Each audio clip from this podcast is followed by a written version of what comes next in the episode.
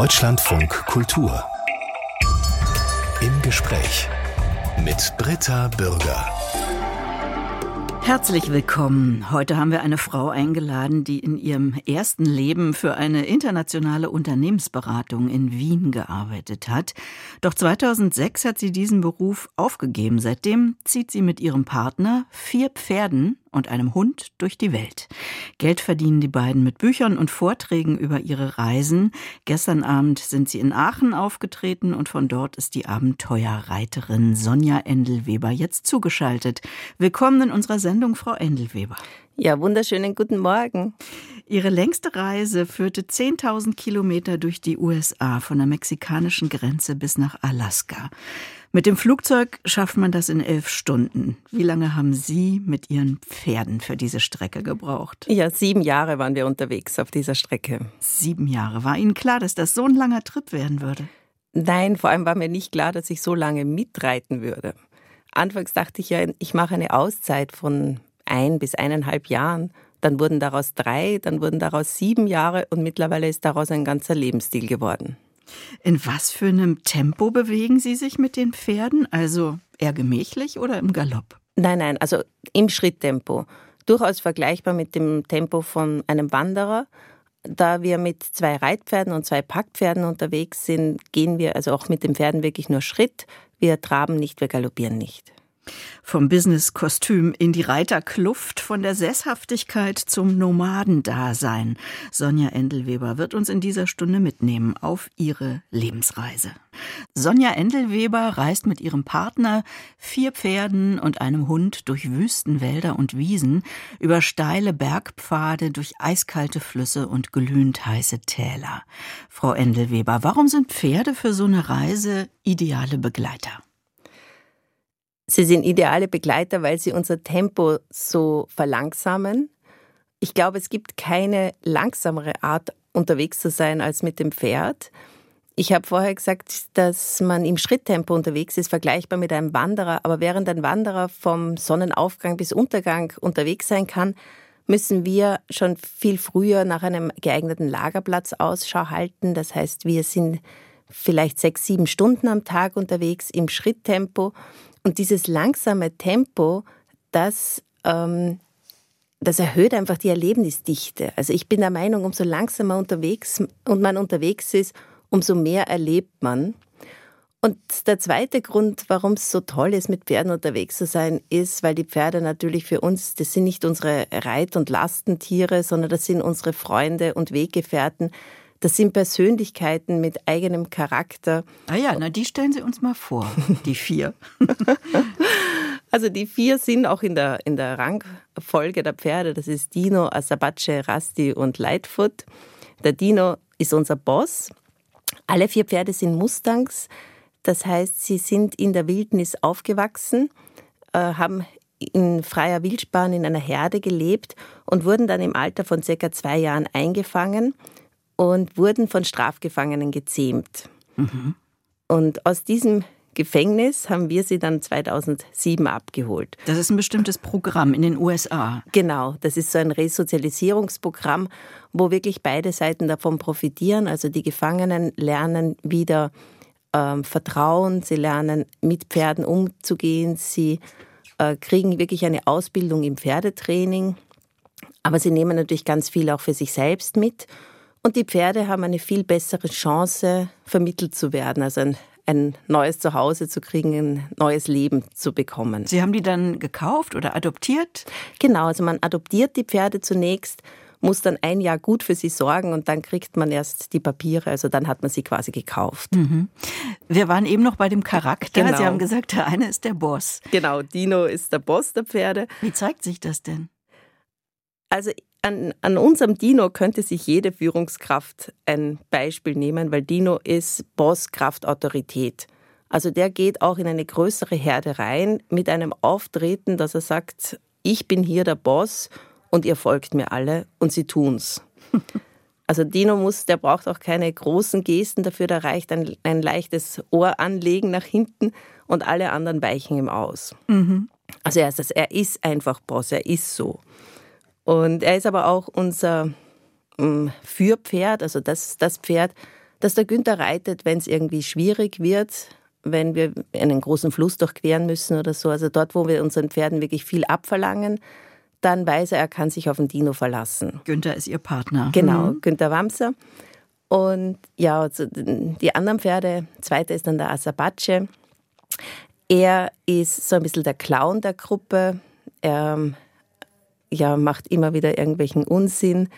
Aber er ist auch unser aufmerksamstes Pferd. Also ihm fällt sofort auf, wenn irgendwo ein wildes Tier ist. Mhm. Dass wir oft nur deshalb sehen, weil wir sehen, der Apache schaut darüber, da muss was sein und dann holen wir das Fernglas raus und dann entdeckt man vielleicht den Grizzlybären oder den Elch oder was immer sich da im Gebüsch versteckt. Mhm. Der Rasti ist von Anfang an mein Lieblingspferdchen gewesen. Ich hatte am Anfang, als ich ihn Günther kennengelernt habe, in Wahrheit keine Ahnung von Pferden. Das war mir so nicht bewusst. Ich habe als Kind Reitstunden genommen, aber das war halt schon 20 Jahre her und ich dachte ganz naiv, ja, Reiten, wenn man das einmal gelernt hat, dann äh, verlernt man das ja auch nicht mehr. Aber das ist natürlich ganz was anderes, englische Dressur in der Halle oder eben mit jungen Mustangs im Gelände Allerdings. unterwegs zu sein. Und Günther hat damals was sehr Gutes gemacht. Er hat gesagt, such dir eins der vier Pferde aus und bau mal eine Vertrauensbasis mit diesem Pferd aus. Und das war damals der Rasti den ich mir genommen habe, weil er so, ist so ein kleiner ja. Rotschimmel und war mir von Anfang an einfach sympathisch. Und er ist vielleicht das schlauste Pferd der Gruppe. Mhm. Da wird der Günther jetzt sicher sofort widersprechen. Aber Rast ist derjenige, der sofort weiß, ob auf dem Elektrozaun Strom drauf ist oder nicht und wenn nicht, dann marschiert er einfach unten durch. Ja. Rasti ist derjenige, ich würde gerne ein bisschen vorankommen. Ja. Sie einfach weiterfragen, um mir vorzustellen, wie man diese Wahnsinnsreise macht. Also manchen bereitet es ja schon Kopfzerbrechen, die Reisetasche für ein Wochenende zu packen. Aber wie bereitet man eine Reise mit vier Pferden und einem Hund, zu dem kommen wir auch noch vor, mhm. eine Reise, die eben Jahre dauern wird? Was muss geplant werden und was kann gar nicht geplant werden? Also vom Gepäck her ist es eigentlich egal, ob man eine Woche unterwegs ist oder einen Monat oder ein Jahr. Man braucht nur das mit, was man wirklich braucht. Also man hat, wir haben jetzt kaum Wechselkleidung oder sowas dabei. Ähm, und Proviant können wir mitnehmen für maximal vier Wochen. Dann müssen wir eben irgendwo wieder uns neu versorgen. Von der Routenplanung her haben wir letztens äh, uns das mal so überlegt und haben gesagt, ja, es ist tatsächlich so, Unsere ganze Planung, die passt auf einen Bierdeckel. Also wir planen wirklich nur sehr grob, wo wir entlang reiten wollen, wo wir hin wollen. Wir wissen ein Ziel und dann gehen wir erstmal los. Sie und wissen nicht, wie das Gelände beschaffen ist, wie die Pfade aussehen, wie steil das ist, wie wild. Also so im groben schon, aber so wie im vorletzten Jahr 2022 sind wir knapp 5000 Kilometer geritten da wäre es unmöglich, sich im Vorfeld schon über jedes Detail zu informieren. Mhm. Also wir wissen es für die erste Woche, für die ersten zwei Wochen und alles weitere findet man dann heraus, wenn man unterwegs ist. Und ja, Probleme löst man dann, wenn sie sich unterwegs stellen. Am wichtigsten ist ja, dass Sie jeden Tag Futter und Wasser für die Pferde finden. Und ich kann mir vorstellen, dass da schon mal Panik aufkommen kann, wenn vermutete Wasserreservoirs ausgetrocknet sind, wenn Futterplätze abgebrannt sind. Was machen Sie dann? Ja, Sie haben völlig recht. Also das Wichtigste für uns ist Futter und Wasser unterwegs zu finden.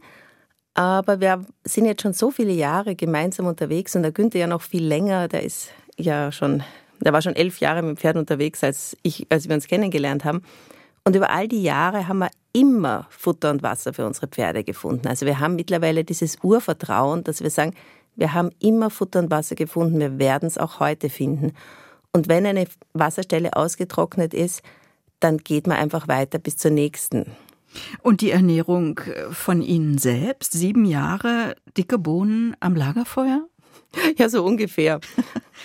Also das, ähm, da müssten Sie jetzt eigentlich den Günther fragen, weil der hat nämlich in Argentinien damals begonnen und hat nur Reis gegessen und das wirklich jahrelang. Äh, als ich dann dazugekommen bin, ist unser Menüplan schon viel abwechslungsreicher geworden. Aber wir haben natürlich immer noch sehr viel Getrocknetes dabei, also Bohnen und getrocknetes Gemüse.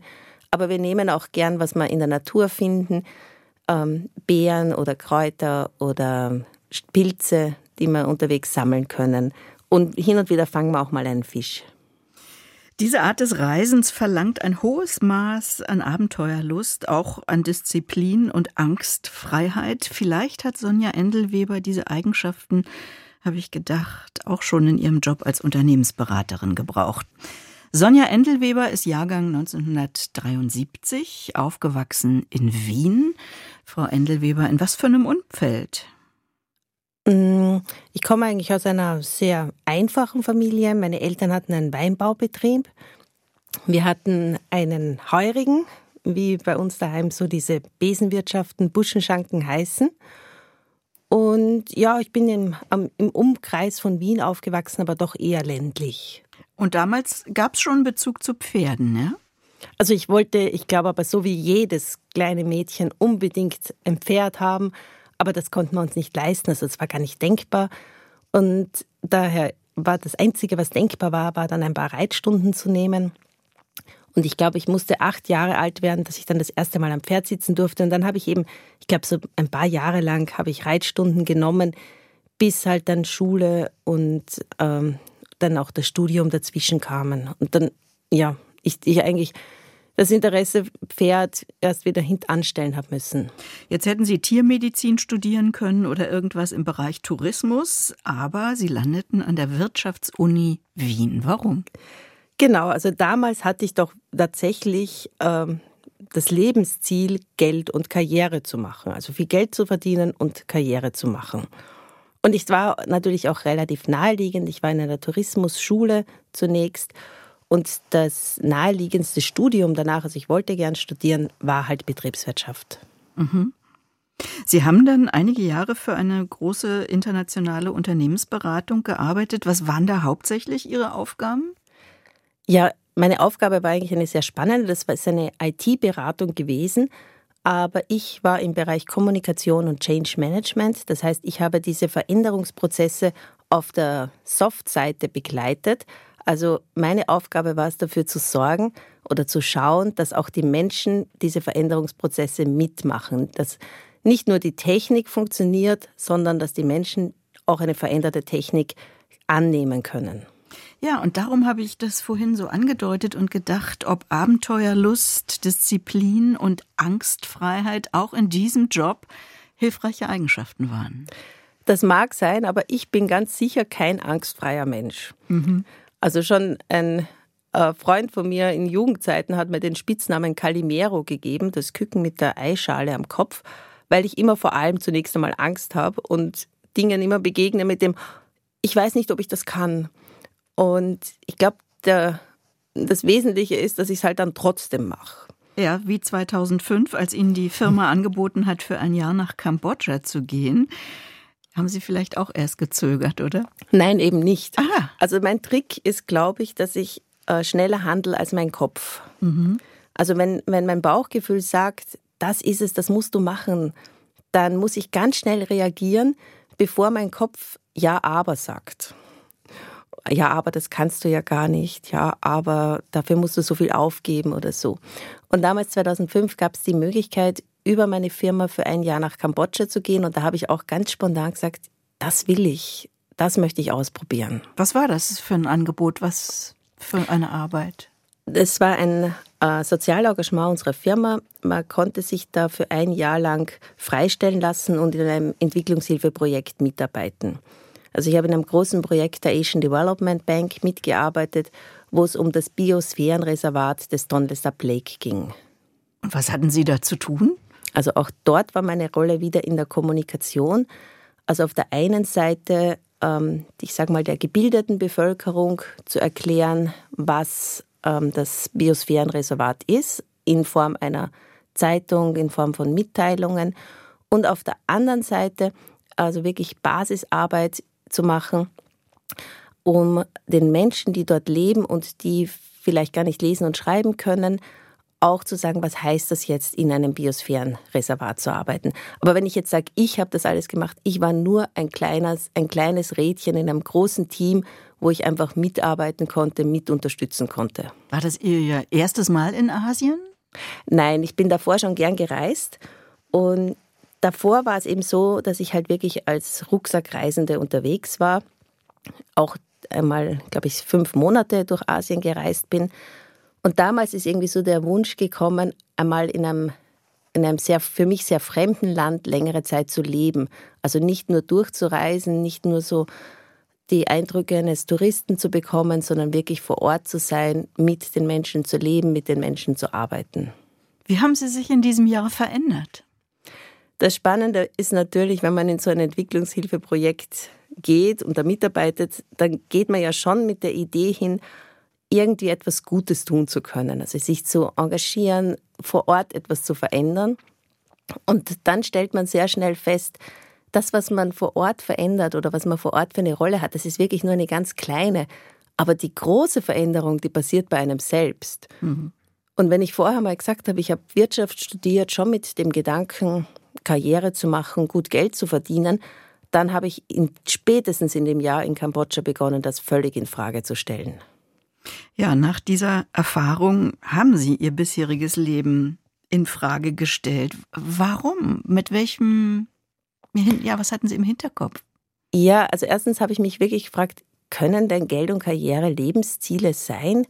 Und es wurde mir dort sehr bewusst, dass, ähm, dass Geld und Karriere sicher nicht glücklich machen.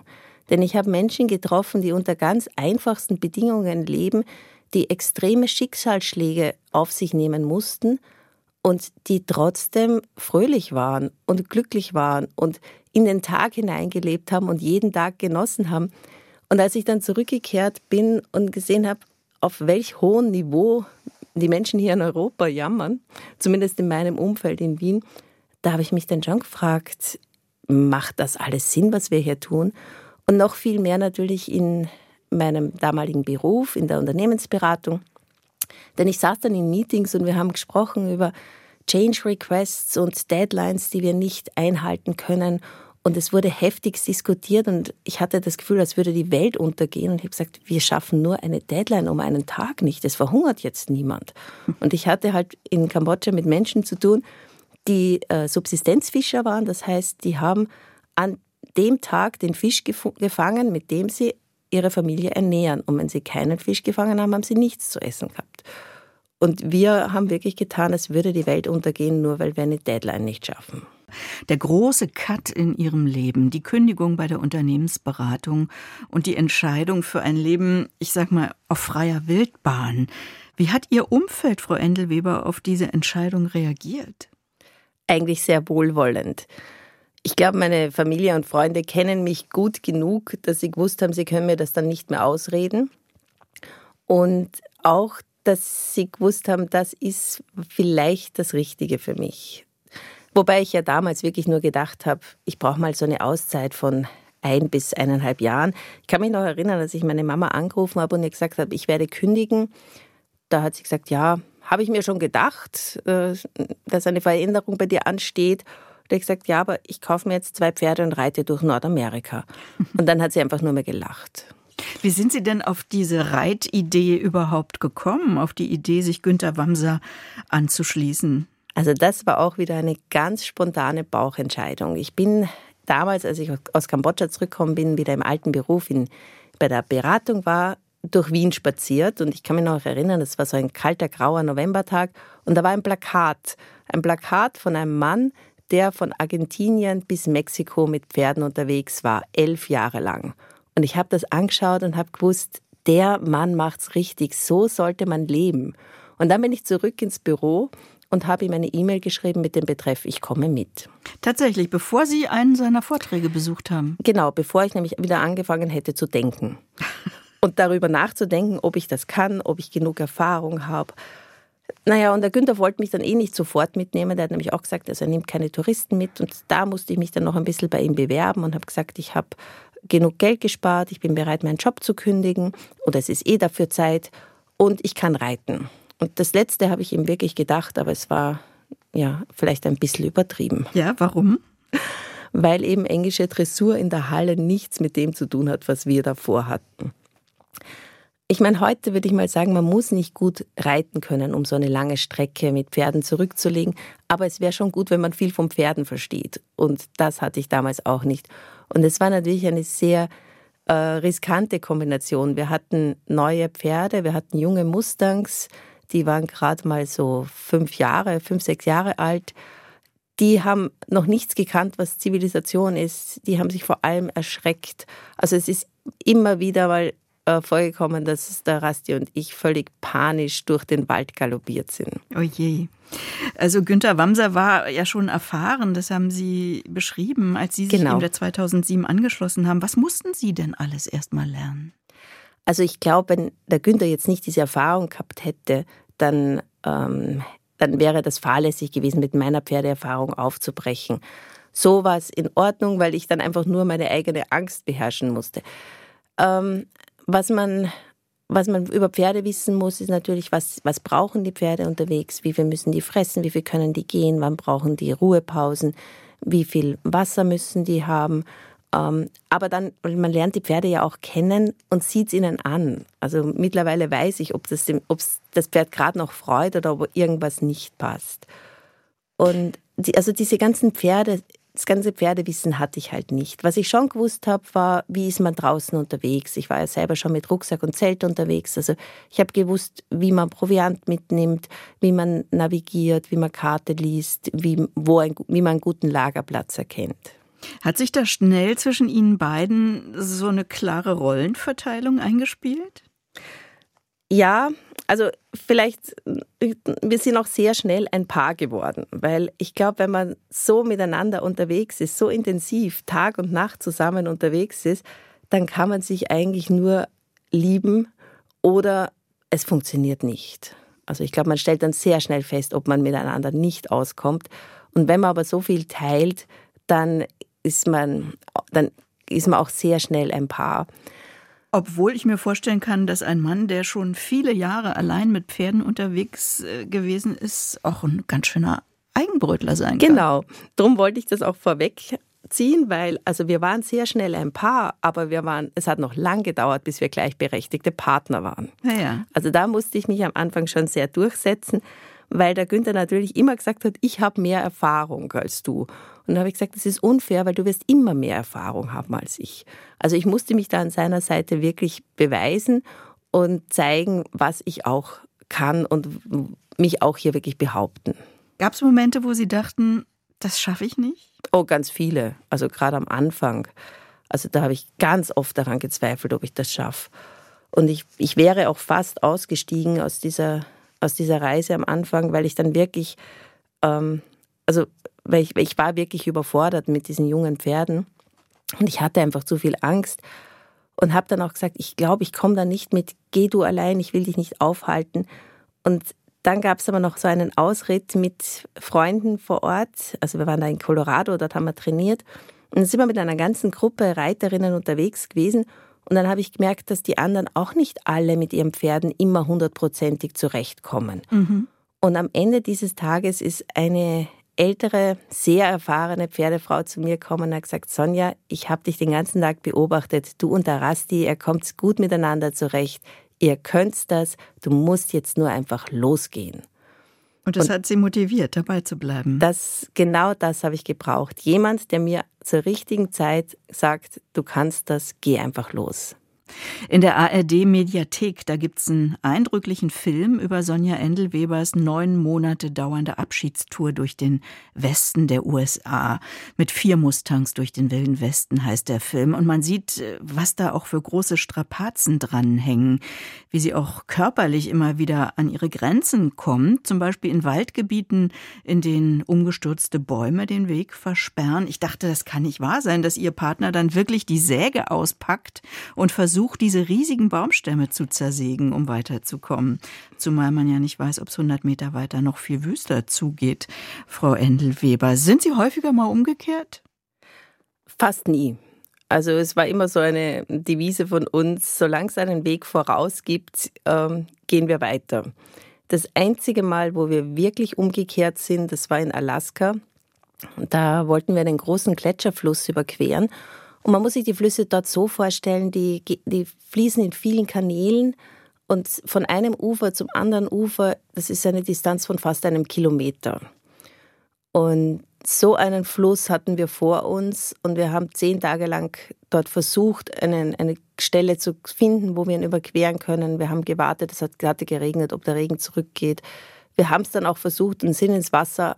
Da haben wir aber gemerkt, das ist zu gefährlich. Also da ist die Gefahr für die Pferde zu groß. Und das war wirklich das einzige Mal eigentlich auf der ganzen Strecke, äh, durch Amerika bis nach Alaska, wo wir wirklich umgekehrt sind. Im Wasser sind Sie dann auf dem Pferd? Ja, also in dem Fall schon. Die Wassertemperatur der Gletscherflüsse liegt bei ca. 4 Grad. Da könnte man als Mensch nicht durchschwimmen. Und die Pferde halten das aus?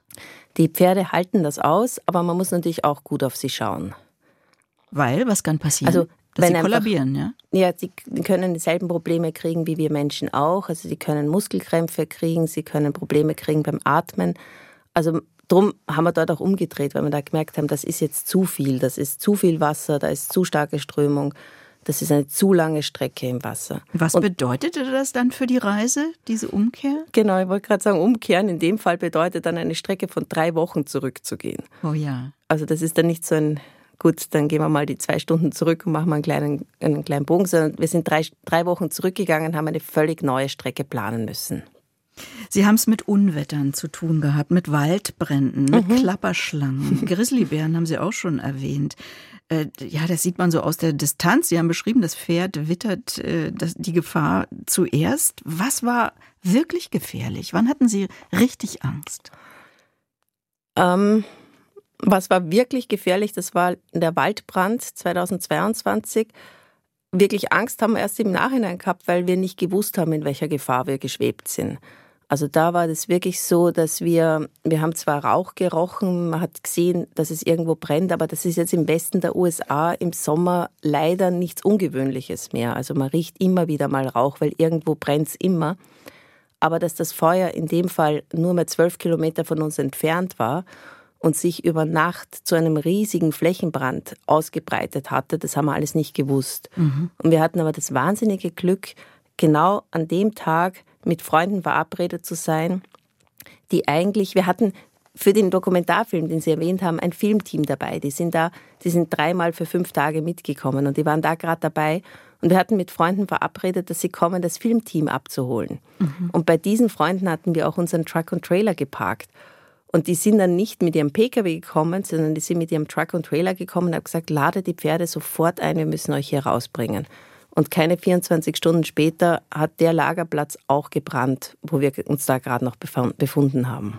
Also diese Rettung war ein Zufall. Genau. Das heißt, es gibt nicht immer irgendeine Form von Sicherheitsnetz im Hintergrund, wenn einer von Ihnen krank wird, wenn ein Unfall passiert, wenn ein Pferd krank ist. Ja, also bei den meisten kleineren Sachen, dann, wenn einer von uns krank wird, was zum Glück wirklich so gut wie nie vorkommt, aber dann wartet man einfach, bis man wieder gesund ist. Also wenn und krank ist dann eher sowas wie ein Hexenschuss oder so, weil Erkältungskrankheiten kriegt man da draußen nicht, sondern eher mal so körperliche Beschwerden. Und dann wartet man einfach, bis das vorbei ist, bis es einem wieder gut geht, dann geht man wieder weiter. Wir hatten schon im Norden, im hohen Norden hatten wir dann äh, ein Satellitentelefon dabei, um wirklich im Notfall auch Hilfe rufen zu können. Aber da waren wir bis zu vier Monaten in der Wildnis draußen unterwegs. Also da war das dann schon ein ganz gutes, ähm, eine ganz gute Notlösung zu haben. Ja. Aber ich meine, auch da wissen wir, so eine Hilfe, die kommt dann nicht innerhalb von 15 Minuten wie der Rettungswagen. Nach dieser Abschiedstour 2022 haben Sie sich entschlossen, nach Europa zurückzukehren. Genau. Warum wollten Sie zurück? Wir sind eigentlich jetzt nicht zurückgekommen, sondern wir sind hierher gekommen, um wieder einen neuen Kontinent zu entdecken. Also das ist zwar die Abschiedstour von Amerika gewesen, aber genauso gut könnte man sagen, es ist der Beginn von etwas Neuem. Ich habe jetzt 16 Jahre in Nordamerika mit den Pferden verbracht, der Günther ganze 30 Jahre in Gesamtamerika. Es war einfach Zeit, wieder was Neues zu entdecken. Wir sind nach Europa gekommen, nach Deutschland, um jetzt mit unseren Pferden noch ein paar Jahre hier unterwegs sein zu können. Also die Pferde wurden hierher geflogen, ja? Genau. Mhm. Und wo sind die jetzt? Wo leben die? Die sind jetzt bei uns zu Hause. Wir wohnen äh, im Main-Tauber-Kreis äh, und haben die Pferde jetzt direkt bei uns hinterm Haus stehen. Die nächste Reise soll im Mai starten. Was haben Sie denn geplant? Genauso viel, wie Sie jetzt gerade gesagt haben. Also die, die Reise soll im Mai starten. Wohin sie gehen soll, wissen wir noch nicht. Wir konnten uns bis jetzt noch auf keine Himmelsrichtung einigen. Nord, Süd, Ost, West, alles lockt. Europa lockt in jede Richtung. Mal sehen. Aber davor machen wir jetzt noch unsere Vortragstournee fertig. Wir sind ja quasi auch auf Reise. Wir sind jetzt auf Reise durch ganz Deutschland mit unseren Vorträgen. Und wenn diese Reise abgeschlossen ist, dann startet die nächste Pferdereise. Sechs Bücher haben Sie zusammengeschrieben über Ihre Reisen. Die Vorträge erwähnen Sie. Damit finanzieren Sie Ihr Leben. Was sind denn Ihre Erfahrungen mit dem Publikum? Also kommen da eher Leute, die selbst gern abenteuerlich reisen oder gerade die, die das lieber nur im Kopf machen? Ich denke beides. Also natürlich kommen Leute zu uns, die sagen, es war toll, euch zuzuhören, aber für mich wäre das nichts. Aber dann kommen auch diejenigen, wie gestern Abend war wieder eine Zuschauerin da, die gesagt hat, Günther, ich war vor 16 Jahren das erste Mal bei dir im Vortrag und seit damals habe ich mein Leben verändert. Ich bin jetzt ganz viel mit meinem Pferd draußen unterwegs. Also für uns ist es immer am schönsten, dieses Feedback zu bekommen, zu sehen, dass wir Menschen inspirieren können, motivieren können, ihre eigenen Träume zu leben. Sie sind jetzt 50, Ihr Partner 65. Wie lange wollen Sie das noch machen? Wir haben letztes Jahr am Pacific Crest Trail mehrere Menschen über 70 getroffen, die mit Rucksack und Zelt von der mexikanischen bis zur kanadischen Grenze gewandert sind. Und da haben wir die gefragt, wie macht ihr das? Und die Antwort war, keep rolling, immer weitermachen, nie sagen, jetzt bin ich zu alt. Und das ist für uns auch so ein bisschen ein Leitgedanke, ähm, wir machen weiter, solange wir können. Wir, wir werden uns anpassen, auch die Pferde werden älter. Ja, wie lange können die das noch machen? Mm, wir hoffen, dass wir noch so fünf, sechs gute Jahre mit ihnen unterwegs sein können. Nicht nur vier Pferde, sondern auch ein Hund ist immer dabei bei den Reisen. Der Abenteuerreiter Sonja Endelweber und Günther Wamser. Warum denn auch noch ein Hund? Ja, die Frage nach dem Warum kann man eigentlich nicht beantworten weil der Hund, der hat überhaupt keinen Zweck bei uns, ähm, aber ist trotzdem total sinnvoll. Also er ist, kein, er ist weder Wachhund noch irgendwie Hütehund oder Herdenschutzhund oder sonst was, sondern er ist einfach, oder sie, es waren immer Hündinnen, Unsere Hund Hündinnen sind einfach dabei, weil wir sie gern haben und weil sie das Leben schöner machen. Viele Jahre war das Leni. Aus deren Perspektive haben Sie auch eines Ihrer Reisebücher geschrieben. Leni auf vier Pfoten nach Alaska. Die ist inzwischen leider gestorben, aber sie hat mit Charlie eine würdige Nachfolgerin bekommen oder Nachfolger? Nachfolgerin. Und hat, der, hat die auch Spaß an dieser Art des Reisens? Also ich glaube, unsere Hunde haben immer am meisten Spaß weil die einfach nur die schönen Seiten des Reisens genießen können. Die haben ja da keine, keine Aufgaben, also die müssen kein Gepäck tragen wie die Pferde, die müssen sich auch nicht so anstrengen, die können das Leben einfach nur genießen. Aber muss äh, der Hund dafür nicht auch trainiert werden? Das passiert ganz automatisch. Also wir alle, wenn wir im Frühjahr immer wieder losstarten, Pferd, Hund, Mensch, wir sind, wir, also wir haben alle die Spuren des Winters und fangen einfach langsam an. Wir trainieren schon ein bisschen vorher, aber dann fangen wir langsam an und die Kondition kommt dann im Lauf der Reise. Meinen Sie, die Menschen, denen Sie unterwegs begegnen werden, reagieren jetzt in Europa genauso offen, wie Sie das in den USA erlebt haben, oder müssen Sie hier anders planen? Ich denke, dass die Menschen überall ähm, freundlich und offen sind, wenn man auf sie zugeht unsere Erfahrung ist halt immer die, wenn wir den ersten Schritt machen, wenn wir auf die Menschen zugehen, wenn wir durchaus auch mal um Hilfe fragen, weil wir eben Wasser oder einen Platz für die Pferde brauchen, dann ist das ganz oft nicht nur, dass die Menschen einem helfen, sondern es ist auch ganz oft wirklich der Beginn einer Freundschaft. Und ich glaube, dass das, egal wo man auf der Welt unterwegs ist, gleich ist. Freundlich und offen, so habe ich auch Sie erlebt, Sonja Endelweber, in dieser Stunde hier im Gespräch im Deutschlandfunk Kultur. Gemeinsam mit Günter Wamser ist sie bis Anfang April auf großer Vortragsreise in Deutschland. Heute Abend in Krefeld, Sonntag in Köln, nächsten Mittwoch in Wuppertal. Alle Termine stehen auf der Homepage der beiden und die heißt abenteuerreiter.de. Ich danke, dass Sie uns in dieser Stunde mit abenteuerlichen Geschichten versorgt haben. Ich wünsche Ihnen alles Gute, Frau Endelweber. Dankeschön. Hat mich gefreut, hier zu sein.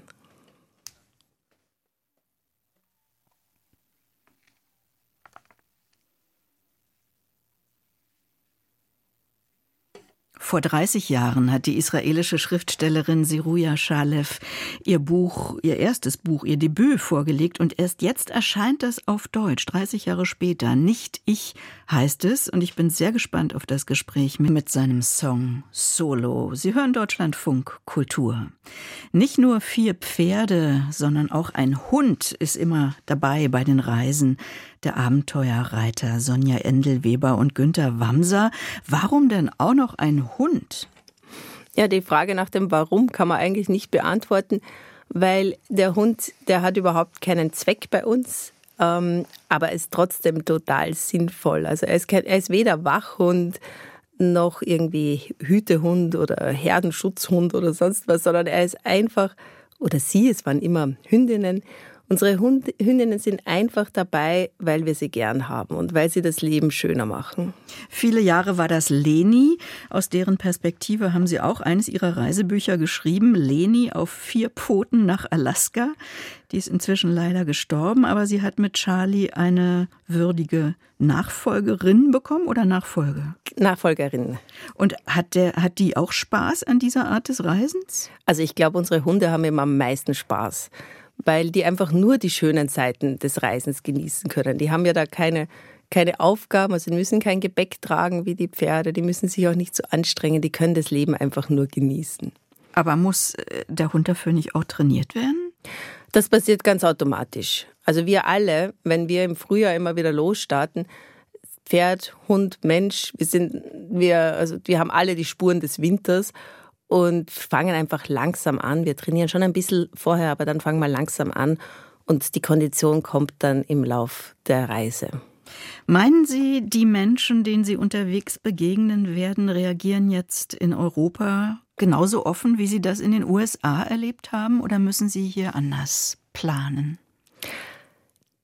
Ich denke, dass die Menschen überall ähm, freundlich und offen sind, wenn man auf sie zugeht unsere Erfahrung ist halt immer die, wenn wir den ersten Schritt machen, wenn wir auf die Menschen zugehen, wenn wir durchaus auch mal um Hilfe fragen, weil wir eben Wasser oder einen Platz für die Pferde brauchen, dann ist das ganz oft nicht nur, dass die Menschen einem helfen, sondern es ist auch ganz oft wirklich der Beginn einer Freundschaft. Und ich glaube, dass das, egal wo man auf der Welt unterwegs ist, gleich ist freundlich und offen. So habe ich auch Sie erlebt, Sonja Endelweber, in dieser Stunde hier im Gespräch im Deutschlandfunk Kultur. Gemeinsam mit Günter Wamser ist sie bis Anfang April auf großer Vortragsreise in Deutschland. Heute Abend in Krefeld, Sonntag in Köln, nächsten Mittwoch in Wuppertal. Alle Termine stehen auf der Homepage der beiden und die heißt Abenteuerreiter abenteuerlich.de. Ich danke, dass Sie uns in dieser Stunde mit abenteuerlichen Geschichten versorgt haben. Ich wünsche Ihnen alles Gute, Frau Endelweber. Dankeschön. Hat mich gefreut, hier zu sein. Deutschlandfunk Kultur. Im Gespräch. Überall, wo es Podcasts gibt. Und in der DLF Audiothek.